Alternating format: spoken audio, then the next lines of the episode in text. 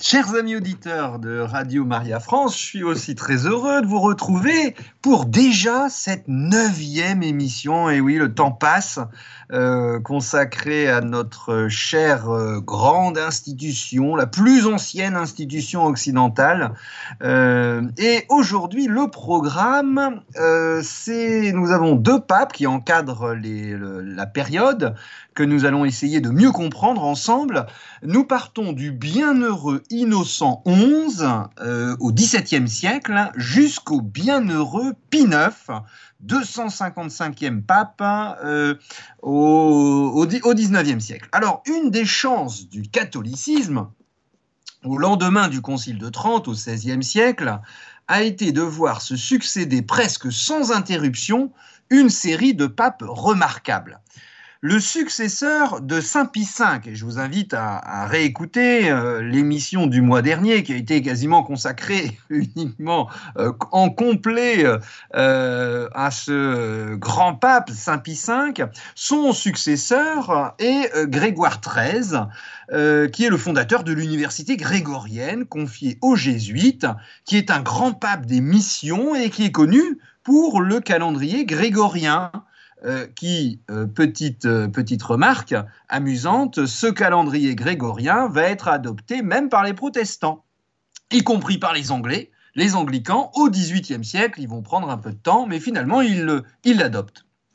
Après ce pape Grégoire XIII, Sixte V, dit Sixte Quint, nous sommes toujours au XVIe siècle, qui réforme le, le Sacré Collège. Et puis, euh, euh on a Clément VIII, qui achève la révision de la Bible romaine, la Vulgate, décidée toujours au Concile de Trente.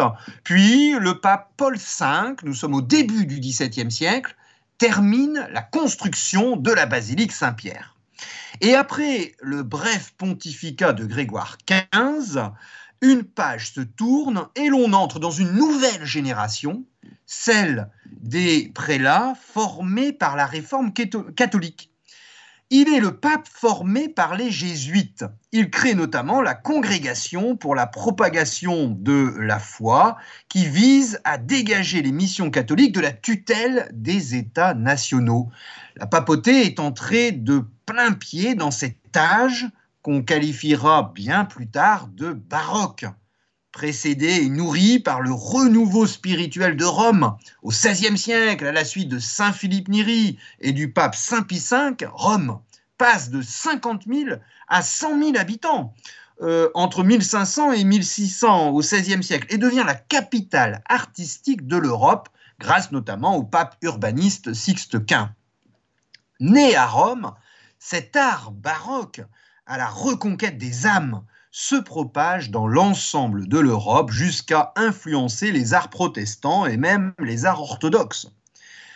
C'est l'art d'une église qu'on dirait aujourd'hui décomplexée.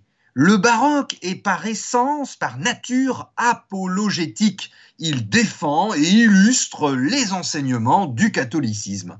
C'est un art incarné et sensuel, théâtral et vivant, attiré par les courbes et le mouvement. Au contraire d'une spiritualité qui tend à éloigner l'âme du créé, du réel, l'art baroque, qui est né à Rome, réhabilite les sens. L'image, comme d'ailleurs la musique romaine, citons Palestrina au XVIe siècle, ou alors Frescobaldi et aux premiers opéras baroques au XVIIe siècle, eh bien, l'image comme la musique remplit l'esprit rapproche de Dieu, la beauté qui mène à Dieu. Et en parallèle à cet art baroque, se développe euh, la dévotion du Sacré-Cœur qui rappelle la réalité charnelle du mystère de l'incarnation, Jésus-Christ, vrai homme et vrai Dieu. Mais il y a trois grands courants principaux qui vont combattre la papauté à cette période au XVIIe et au XVIIIe siècle. Le jansénisme, le gallicanisme et euh, la, troisième qui est évidemment la philosophie des pseudo-lumières. Alors le jansénisme est une sorte de fondamentalisme patristique réduisant la tradition quasiment à Saint Augustin Et c'est un mouvement plus intellectuel, austère et moins incarné, qui prépare la crise de conscience européenne de la fin du XVIIe siècle et qui prépare le triomphe des Lumières au XVIIIe siècle. Après le jansénisme, qui critique évidemment la papauté, le deuxième courant est le gallicanisme. Empereur en son royaume, le roi de France revendique sur l'Église de France un pouvoir supérieur à celui du pape. C'est l'exemple du gallicanisme. Et c'est le bienheureux Innocent XI, le pape qui démarre notre émission, 240e pape, de 1676 à 1689, que nous pouvons fêter le 12 août, qui n'hésite pas à déclarer nulle la déclaration gallicane des droits de l'Église gallicane que le roi Louis XIV, le roi français, avait fait voter avec l'aide euh, notamment de notre évêque Bossuet, par une assemblée d'évêques trop soumis au roi. Et c'est sans aucun doute euh, l'un des papes les plus remarquables d'une époque difficile, euh, notre bienheureux Innocent XI. Il est né à Com, à 45 km au nord de Milan, en Lombardie. Il est formé chez les jésuites, puis est reçu docteur en droit à Naples. Cardinal à 34 ans, il est élu pape à 55 ans, relativement jeune. C'est une âme austère, mais compatissante, et il commence son pontificat par réduire le train de vie des prélats, ça nous rappelle le pape Saint Pie V. Il réclame une table fort simple, proscrit les carrosses somptueux, exige des serviteurs laïcs irréprochables. Jugeant le personnel ecclésiastique pléthorique, il supprime le collège des 24 secrétaires qui coûtait trop cher. Ce défenseur de l'Église, de notre Église catholique, est un homme modeste et très charitable qui se porte personnellement au secours des victimes de la peste ou d'autres épidémies. Il meurt à 78 ans après un pontificat de 13 années. Presque 40 ans plus tard, en 1728, le pape de l'époque, Benoît XIII, est prêt de signer son décret de béatification. On lui attribue alors 229 miracles. Mais à cause de ce mouvement gallican, de l'opposition des rois de France, euh, le pape Benoît XIII ne peut pas le, signer, euh, notamment devant l'opposition du roi de France Louis XV. Et finalement, il faudra attendre le pape Pie XII euh, pour euh, que notre pape Innocent XI devienne bienheureux en 1956 au XXe siècle. À, toutes, à ces deux contestations qu'on pourrait dire intérieures au catholicisme, le jansénisme et le gallicanisme, en fait ce sont des catholiques hein, qui sont jansénistes et puis gallicans, s'ajoute un troisième ennemi euh, plus ou moins déclarés, mais enfin souvent très déclarés à la papauté, euh, ce sont les philosophes des pseudo-lumières, je les appelle les pseudo-lumières parce que ce pas les lumières du Christ, hein. au contraire, ce sont des anticléricaux du XVIIIe siècle qui remettent en cause le catholicisme et la foi en Dieu euh, elle-même. Et c'est évidemment Voltaire, c'est Diderot, c'est Rousseau. Dans une Europe des pseudo-lumières où le pouvoir des États et les sentiments nationaux se renforcent, la présence des jésuites, principaux défenseurs du catholicisme tridentin, tout dévoués à Rome, et donc agents d'une puissance étrangère, euh, lorsque vous êtes en France ou euh, en Espagne ou dans d'autres pays, est contestée de la manière la plus radicale. Les jésuites sont expulsés du Portugal en 1759, expulsés de France en 1764, des États espagnols en 1767 et de Toscane en 1769. Les fils de Saint Ignace de Loyola et du grand Saint François Borgia sont finalement lâchés par notre papauté. Et là, c'est on a euh, un pape qui est faible, euh, affaibli par justement le jansénisme, le gallicanisme et la philosophie des Lumières qui, euh, se répand en Europe au XVIIIe siècle, et puis par les États et donc le malheureux pape Clément XIV décide la suppression de la Compagnie de Jésus le 21 juillet 1773. Calomnié comme sombre métropole de l'obscurantisme, c'est la formule célèbre de Voltaire, chasser l'infâme, chasser les, euh, les, catholiques et puis la papauté obscurantiste, Rome et la papauté du XVIIIe siècle n'a cependant rien d'une capitale culturelle déclassée. Et là, le travail des historiens nous éclaire. Il suffit de revenir à l'histoire. Au contraire, de nombreux papes euh, sont fascinés par l'antique. Il y a la culture antique euh, dans la papauté. Clément XII, 246e pape, nous sommes en 1730, entre 1730 et 1740, fonde le premier musée public des temps modernes au Capitole. Son successeur, le pape Benoît XIV, restaure le Colisée, lieu du martyr des premiers chrétiens. Et le pape Benoît XIV est l'une des personnalités les plus intéressantes de ce grand siècle romain, trop méconnu le XVIIIe siècle. C'est la figure parfaite de ces prélats, de ces grands évêques et papes érudits, très intellectuels euh, et mécènes, protecteurs des arts, mais aussi pasteurs des âmes, attachés à la piété et à la doctrine autant qu'aux arts et aux sciences. Il crée des académies, publie des ouvrages historiques, favorise l'enseignement des mathématiques à l'université de la Sapienza, qui est l'une des plus anciennes au monde, fondée euh, au début du XIVe siècle et, qui est aujourd'hui une des plus grandes, avec près de 150 000 étudiants. Ce pape, Benoît XIV, en plein XVIIIe siècle, vient chaque jour s'entretenir de géométrie ou de calcul intégral avec les savants religieux français de la Trinité des Monts, alors au sommet de leur gloire intellectuelle. Et cette Trinité des Monts est d'ailleurs une très belle église construite par le roi de France, Louis XII, au début du XVIe siècle, pour l'ordre des Minimes fondé par Saint François de Paul. Et c'est en cette église qu'en 1544, Saint Philippe Néri connut une expérience mystique qu'il nomma sa Pentecôte personnelle, expérience qui le mena au sacerdoce et à la fondation de la congrégation de l'oratoire. Et notre pape Benoît XIV, au XVIIIe siècle, est aussi le fondateur du musée des antiquités chrétiennes, dont le projet déjà ancien unit la Rome antique et la Rome chrétienne.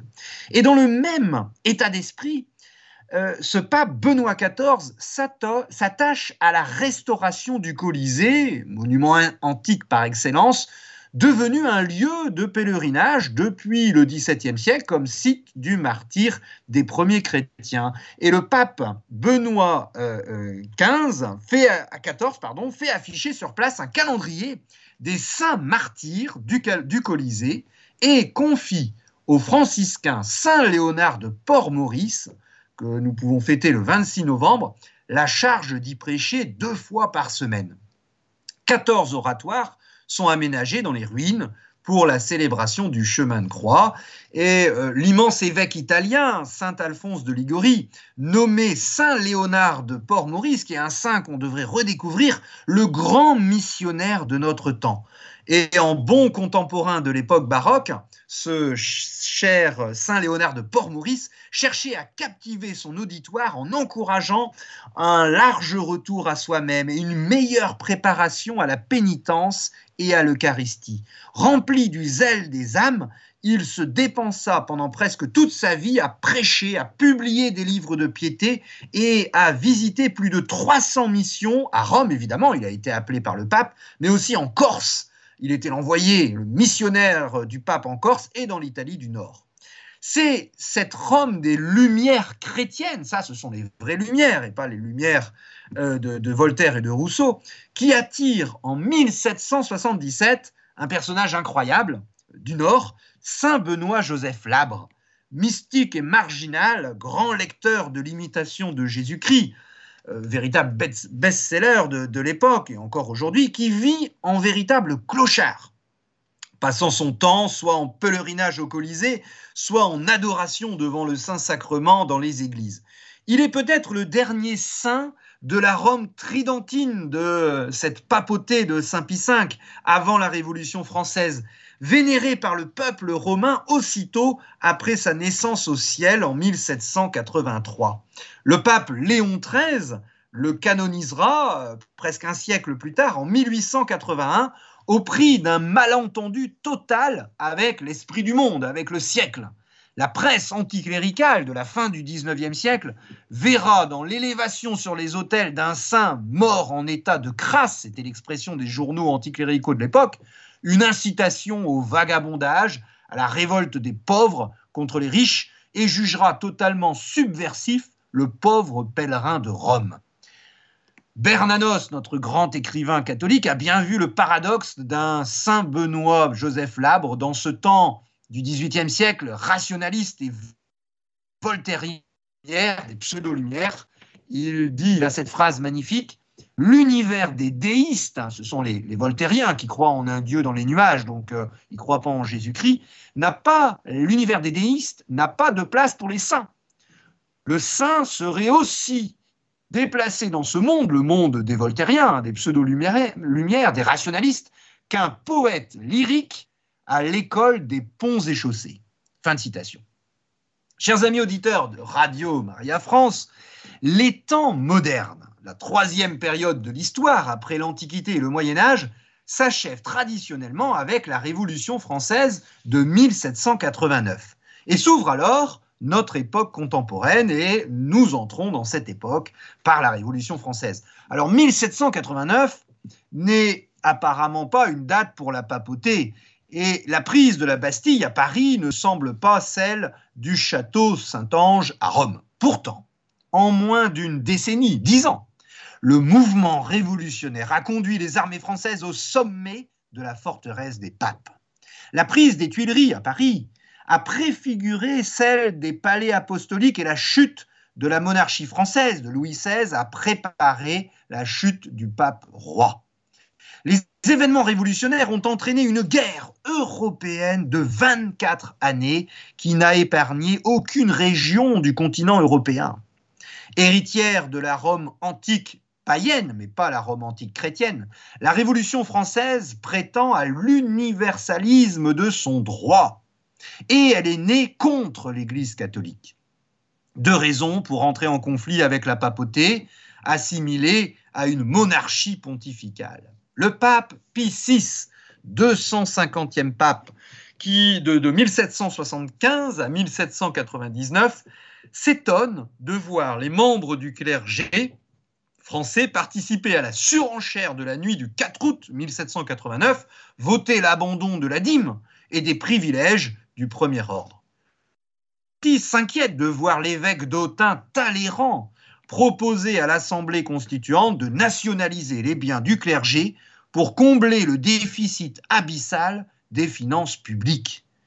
Les événements s'accélèrent en 1790 avec la constitution civile du clergé.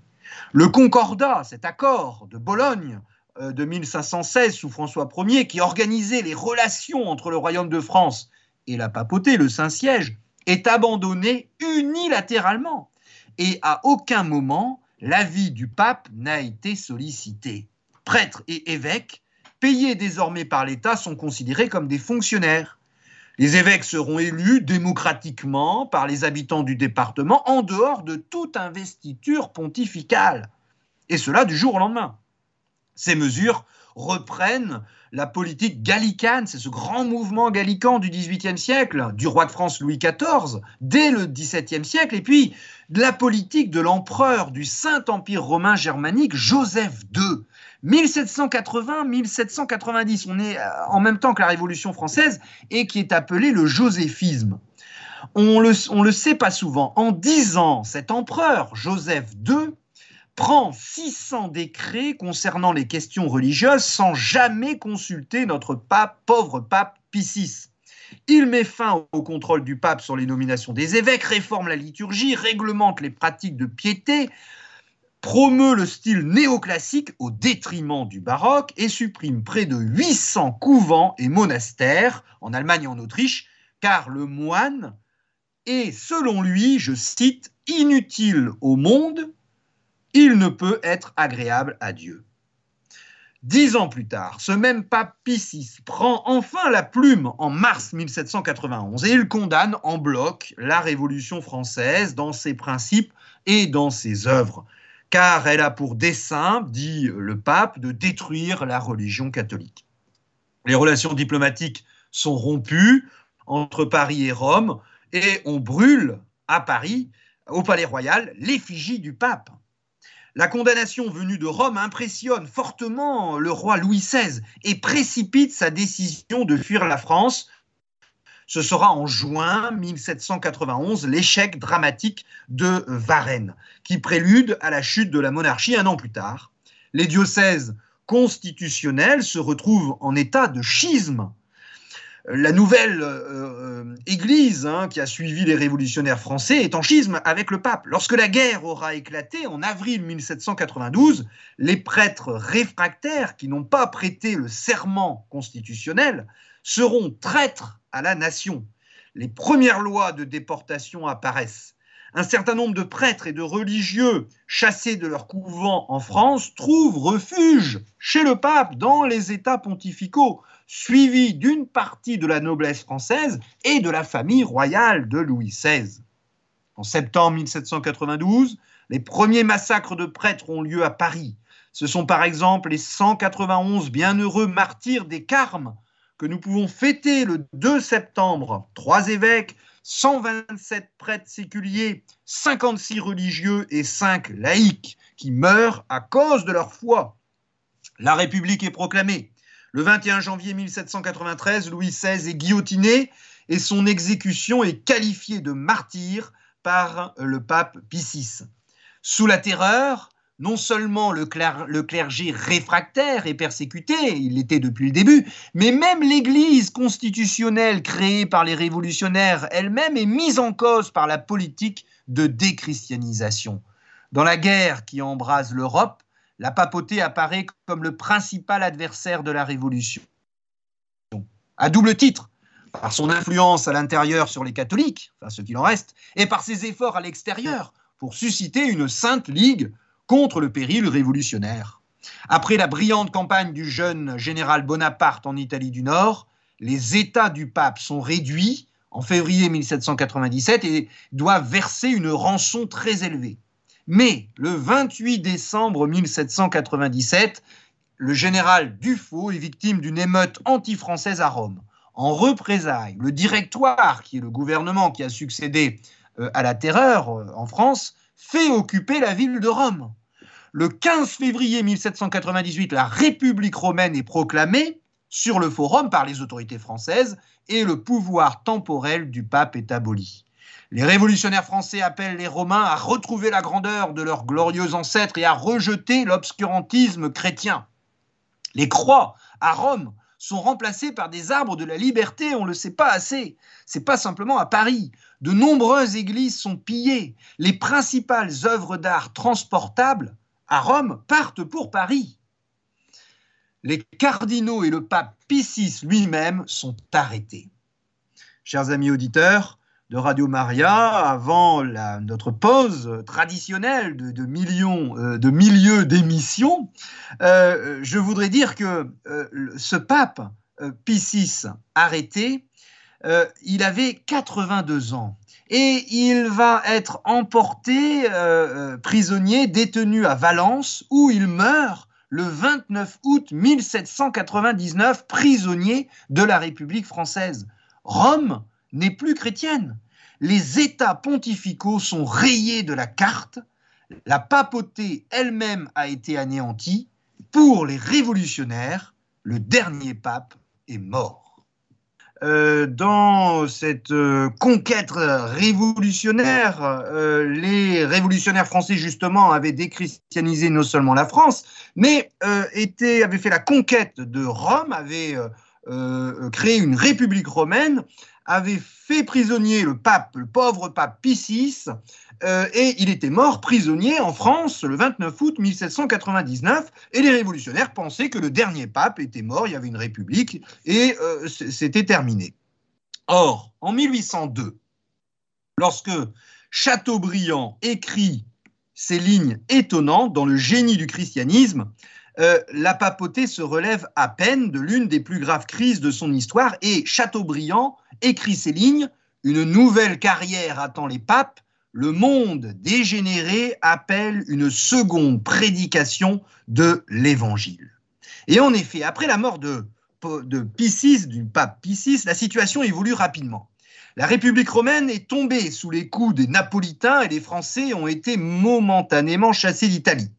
Un conclave a lieu à Venise et euh, élit en mars 1800 un ancien moine bénédictin le nouveau pape choisit pour nom Pie VII. C'est le 251e pape de 1800 à 1823 en signe de continuité, en hommage à son euh, prédécesseur euh, qui est mort prisonnier hors de Rome. Il fait une entrée triomphale à Rome le 3 juillet et restaure les États pontificaux. Le premier consul, Bonaparte, veut pacifier le pays et Picette veut éviter une nouvelle descente sur Rome des armées françaises victorieuses des Autrichiens en Italie du Nord. Après une année de négociations, un concordat est signé en 1801. Les règles fixées resteront en vigueur jusqu'en 1905, pendant tout le 19e siècle. Le Saint-Siège reconnaît le gouvernement républicain, tandis que la liberté du culte est rétablie en France et que le catholicisme est déclaré religion de la majorité des Français. L'Église renonce à revendiquer ses biens nationalisés qu'elle a perdus hein, en 1789 alors qu'elle n'avait rien fait, elle, tandis que l'État s'engage à rémunérer le clergé. Tous les évêques doivent démissionner et on nommera de nouveaux titulaires selon la procédure en, usage sous l'Ancien Régime. Le chef de l'État choisit les évêques et le pape leur confère l'investiture canonique. Mais renouant avec le gallicanisme, Bonaparte impose à l'Église de France, sans concertation avec le pape en 1802, les articles organiques par lesquels l'État s'assure le contrôle de la vie de l'Église et interdit les relations directes entre les évêques français et Rome. Et si le pape préside le couronnement de Napoléon de 1804, avec la guerre, Napoléon nie, refuse au pape la liberté de se déclarer neutre. Mais le pape résiste. Napoléon fait alors occuper Rome, occuper Rome, deuxième fois que les Français occupent Rome. En 1809, les États pontificaux sont supprimés une nouvelle fois. Rome devient la seconde capitale de l'Empire français après Paris. Le pape Pie VII, arrêté et détenu à Savone, en Ligurie, au nord-ouest sur la Riviera italienne, puis en France, à Fontainebleau. On croit revivre les événements de 1798 en fait, Napoléon ne veut pas anéantir la papauté comme les révolutionnaires, il veut la soumettre. Allié à l'Autriche catholique, ayant soumis l'Espagne et l'Italie, l'empire napoléonien se confond avec l'Église catholique et s'oppose à l'Angleterre schismatique anglicane et l'empire orthodoxe des tsars le pape devra s'établir à Paris et les cardinaux de la curie et les archives du Vatican sont même déjà transférés des rives du Tibre au bord de la Seine. On a déjà déplacé euh, le, matériel pour que le pape arrive à Paris. Mais le pape, comme tous ses prédécesseurs, ne peut accepter d'être soumis à un pouvoir laïque. Et en outre, il refuse de voir disparaître son pouvoir temporel qui est le pilier de son indépendance. Sa fermeté sur ce point peut être considérée comme le commencement de la question romaine pendant tout le XIXe siècle. Pie VII résiste en usant de ses armes spirituelles, excommunication et refus des investitures canoniques. C'est la défaite de Napoléon en Russie, puis l'effondrement de son empire qui permet la libération du pape en janvier 1814. Le pape revient à Rome triomphalement, la force spirituelle a triomphé des armes. Les puissances victorieuses de Napoléon au congrès de Vienne restaurent les États pontificaux dans leurs frontières anciennes, à l'exception d'Avignon et du comtat venessin qui restent français. Les malheurs du pape dans l'Empire français ont donné une force nouvelle à l'idée selon laquelle le pouvoir temporel est pour le chef de l'Église une garantie de sa liberté. Jusqu'en 1870, presque toutes les puissances, catholiques ou non, reconnaissent le principe d'un État pontifical indépendant. Ils pourraient souscrire à la définition qu'a donnée Chateaubriand des États du pape. Ces États du pape sont assez grands pour lui donner l'indépendance, mais ils sont trop petits pour qu'on n'ait euh, rien à craindre de ses efforts, ne lui laissant que la puissance de l'évangélisation de l'opinion, dit euh, Chateaubriand. La restauration de la romanité catholique ne se limite pas au pouvoir temporel. La papauté retrouve des moyens d'action spirituelle. Ainsi, la compagnie de Jésus est rétablie dès 1814 par euh, Pie. Et le 19e siècle voit aussi naître une multitude de congrégations nouvelles missionnaires, enseignants ou charitables. Et comme par le passé, l'image de Rome redevient un aspect essentiel du rayonnement euh, spirituel de la papauté. Et euh, or, euh, cette Rome est en, difficulté. Par exemple, au début du 19e siècle, Stendhal qui se rend sur les lieux, affirme Après un siècle ou deux d'efforts inutiles, on renoncera au projet de refaire cette église, la basilique Saint-Paul hors les murs, qui est en 1823 euh, euh, détruite, qui est d'ailleurs tout à fait inutile. Stendhal dit bon, cette église, elle est complètement inutile. Mais il se trompe. En 1825, Léon XII, qui a proclamé une année sainte, va reconstruire le sanctuaire et il sera euh, consacré par le bienheureux pape Pie IX le 10 décembre 1854 au milieu d'une grande foule d'évêques et de euh, pèlerins. Ce pape, d'ailleurs Léon XII, délaisse le beau palais du Quirinal et s'installe au Vatican, près euh, de Saint-Pierre. Chers amis auditeurs de Radio Maria France, la papauté au XIXe siècle va se reconstruire grâce à un double mouvement culturel et intellectuel européen d'un côté le romantisme et de l'autre côté l'ultramontanisme. Euh, ce, mouvement de, romantisme, euh, c'est euh, la volonté de renouer avec le passé, de redécouvrir l'histoire. Et or, la papauté, eh bien, elle offre la continuité de la foi et de l'institution euh, ecclésiale. On a euh, l'archéologie chrétienne qui euh, suscite une réelle ferveur. C'est l'exploration systématique des catacombes avec cette magnifique formule de Chateaubriand. Le christianisme commence à un tombeau. C'est là, c'est à la lampe d'un mort qu'on a pris cette lumière qui a éclairé le monde. Et on parlera alors de Rome comme d'une ville théologique, selon l'expression de monseigneur Gerbet, l'évêque de Perpignan, pour inviter le clergé et les fidèles à se rendre à Rome en pèlerinage. Ça, c'est le grand mouvement romantique. Et puis, il y a l'ultramontanisme, qui est un mouvement intellectuel qui exalte le rôle que doit désormais jouer le pape dans l'Église et le monde moderne. Euh, ultramontanisme, ça vient de, mots pour dire euh, au-delà des monts, on est en France et euh, le pape se trouve au-delà des, Alpes. Je, cite toujours Chateaubriand, il viendra peut-être un temps, écrit Chateaubriand dans le génie du christianisme, où l'on trouvera que c'était pourtant une grande idée, une magnifique institution que celle du trône pontifical. Le Père spirituel, placé au milieu des peuples, unissait ensemble les diverses parties de la chrétienté. Voilà la traduction de ce, cet amour du pape euh, qu'on appelle l'ultramontanisme. Alors, chers amis auditeurs de Radio Maria France, je vais euh, terminer cette euh, émission sur la papauté au XIXe siècle avec le pontificat le plus long de toute l'histoire. Il a duré 42 ans et c'est le pontificat du bienheureux pape Pie IX, 255e pape de 1846 à 1878, au moment même où les États pontificaux disparaissent dans la douleur. C'est un jeune pape qui est élu 54 ans. Il est archevêque d'Imola. Alors Imola, c'est, il est plus connu pour son circuit de Formule 1 au sud-est de Bologne, en Émilie-Romagne. Et euh, cet archevêque d'Imola, euh, Giovanni Maria, Jean-Marie Ferretti, euh, homme sensible et chaleureux, émotif même, qui est d'ailleurs plus religieux que politique. Il est élu pape et la nouvelle est très bien accueillie. Le pape libère les prisonniers politiques des États pontificaux, annonce un programme de réforme administrative et accorde une constitution à ces États en attribuant une plus grande place aux laïcs dans le gouvernement. Mais en 1848, une insurrection éclate. Le premier ministre laïque du pape, Pellegrino Rossi, est assassiné à Rome. Le palais euh, est assiégé, des coups de feu sont tirés contre la résidence du pape. Et le bienheureux Pie IX doit quitter secrètement la ville et trouver refuge à Gaète dans le royaume de Naples. Les socialistes anticléricaux et francs-maçons, Mazzini et son général Garibaldi, proclament la République romaine. Ils reprennent les idées de la Révolution française en y ajoutant un nationalisme italien. Et le pape, qui veut rester neutre, est notamment accusé de ne pas mener la guerre contre l'occupant autrichien.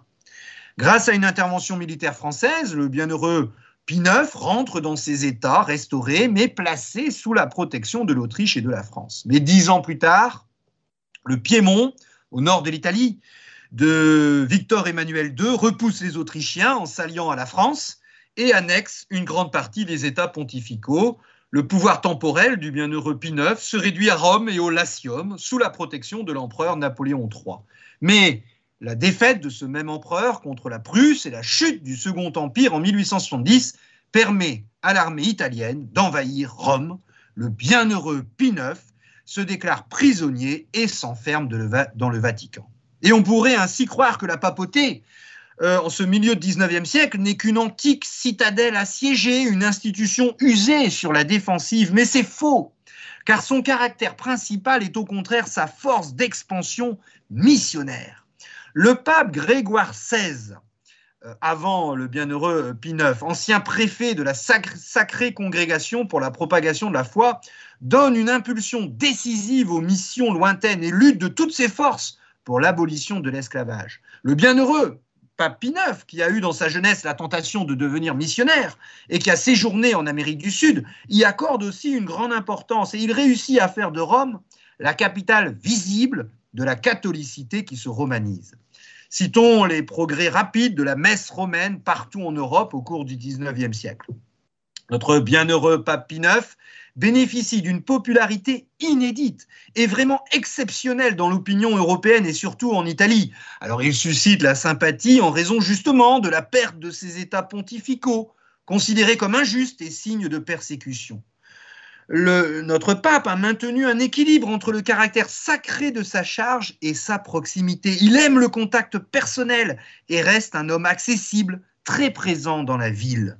La foule ne voyait guère la plupart du temps des papes que claquemurés dans une étiquette froide et compassée au milieu d'un entourage solennel, et ne recueillait de leur bouche que des paroles brèves à la façon des oracles. Or, le bienheureux pape Pie à briser cette clôture et laisse le souvenir d'une réelle sainteté personnelle. Et sa personne suscite ainsi des manifestations de dévotion et d'une ampleur inconnue jusqu'alors. Et à l'heure où le chemin de fer arrive jusqu'au cœur de Rome, la ville éternelle, où le trafic maritime s'accélère et se sécurise, Rome est plus accessible. 200 évêques répondent à l'appel du pape pour la proclamation du dogme de l'Immaculée Conception le 8 décembre 1854, du jamais vu depuis le XIIIe siècle le concile de la 34, en plein euh, Moyen Âge. Le bienheureux pape Pie IX, qui aime beaucoup la Vierge Marie, et c'est un signe, renouvelle en plusieurs occasions l'expérience de ces grandes réunions d'évêques. À la Pentecôte de 1862, pour la canonisation des martyrs du Japon, et qui souligne la mission évangélisatrice du pasteur universel du pape. En juin 1867, pour le 18e centenaire du martyr de Saint-Pierre, qui rappelle l'origine apostolique et héroïque de la papauté. On compte 600 évêques, 20 000 prêtres et 150 000 fidèles. Enfin, le Concile général Vatican I le premier depuis le Concile de Trente au XVIe siècle, qui s'ouvre le 8 décembre, 8 décembre évidemment, 1869, avec presque 800 évêques, dont 25% un quart de non-européens. Il adopte la Constitution, pas assez connue aujourd'hui, Dei Filius, le Fils de Dieu, sur la foi catholique et la révélation divine, qui est un texte majeur de la théologie catholique, et je vous invite à le relire. Elle rejette à la fois le rationalisme, la raison, euh, sans la foi, et puis le fidéisme, la foi sans la raison. La raison humaine peut parvenir à reconnaître l'existence de Dieu, mais la révélation est nécessaire pour connaître qui est Dieu et quel est son projet sur la création.